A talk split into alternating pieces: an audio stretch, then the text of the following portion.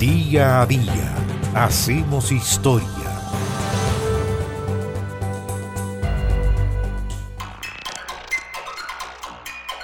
El 27 de enero del año 1972, la compañía electrónica norteamericana Magnavox comenzó a fabricar la primera consola de videojuegos. Su inventor fue Rudolf Heinrich Baer, conocido como el padre de los videojuegos caseros. Rudolf, al que todos llamaban Ralph, había nacido en Alemania en el año 1922. Su padre trabajaba en una fábrica de zapatos, era una familia bastante humilde.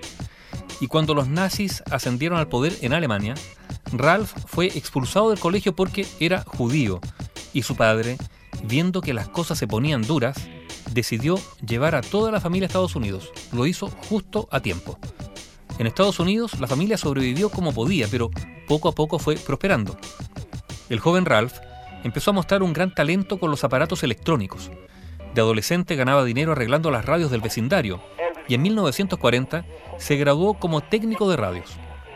En 1943, con apenas 20 años de edad, en plena Segunda Guerra Mundial, ayudó a los aliados a combatir a los nazis en Londres, interceptando la radio de los alemanes, entre otras funciones de inteligencia militar. Después de la guerra, Baer siguió trabajando y formándose. El año 1949 obtuvo el título de técnico en televisores y empezó a trabajar en distintas firmas de televisión hasta que finalmente se estableció la empresa Sanders Associates en 1958, quedándose en ese lugar hasta su retiro en 1987. A mediados de los años 1960, Baer comenzó a darle vueltas a una idea, incorporar juegos a los televisores.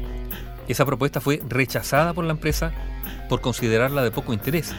Así que en 1968 se le ocurrió otra idea. Era un dispositivo externo que se enchufase al televisor y que incluyese mandos para jugar. Ralph Baer fabricó de forma totalmente casera la primera consola de videojuegos del mundo, que denominó Brown Box, la caja marrón o café, debido a la cubierta de madera que protegía los circuitos y los mandos de los jugadores. En tan solo un año ya tenía preparado un primer prototipo que llamó TV Game Number One. Con la ayuda de otros ingenieros, creó varios juegos interactivos, uno por ejemplo, en el que dos cuadrados blancos se perseguían uno al otro sobre un fondo negro. Otro fue un juego de tenis y también una pistola de juguete modificada que podía reconocer manchas en la pantalla comenzaron a mostrar este prototipo a distintos fabricantes de televisión. Y aunque RCA se interesó en un primer momento, finalmente no se llegó a ningún acuerdo. Fue en enero del año 1971 cuando Jerry Martin, un ejecutivo de Sanders, le dio su apoyo y le consiguió la compra de la licencia a una empresa llamada Magnavox, que estaba ligada a Sanders, a pesar de que muchas personas de la empresa menospreciaban el desarrollo del juego. Tras cambiar el nombre de la consola a Magnavox Odyssey, esta fue lanzada al público un año después, luego que el 27 de enero de 1972 comenzara a ser fabricada.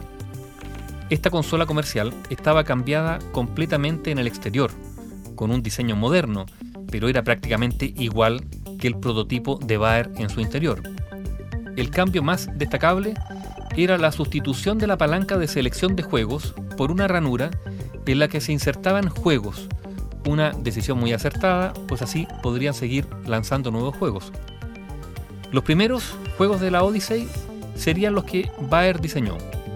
El primero de ellos y el de más éxito fue la Table Tennis, el Pong, un juego que fue posteriormente plagiado. La Odyssey era tan primitiva que ni siquiera memorizaba las puntuaciones de los jugadores en la pantalla, por lo que estos tenían que apuntarlas en un papel. En versiones posteriores de Odyssey se incorporó en la carcasa de la consola un contador manual cómo soluciona ese problema. Ralph Baer, que el año 2008 recibió de manos del presidente George Bush la Medalla Nacional de Tecnología e Innovación, murió en Estados Unidos el 6 de diciembre del año 2014. Este ingeniero, nacido en Alemania, de origen judío, el inventor de la primera consola de videojuegos que empezó a fabricarse ese 27 de enero de 1972. Bio, Bio La radio con memoria.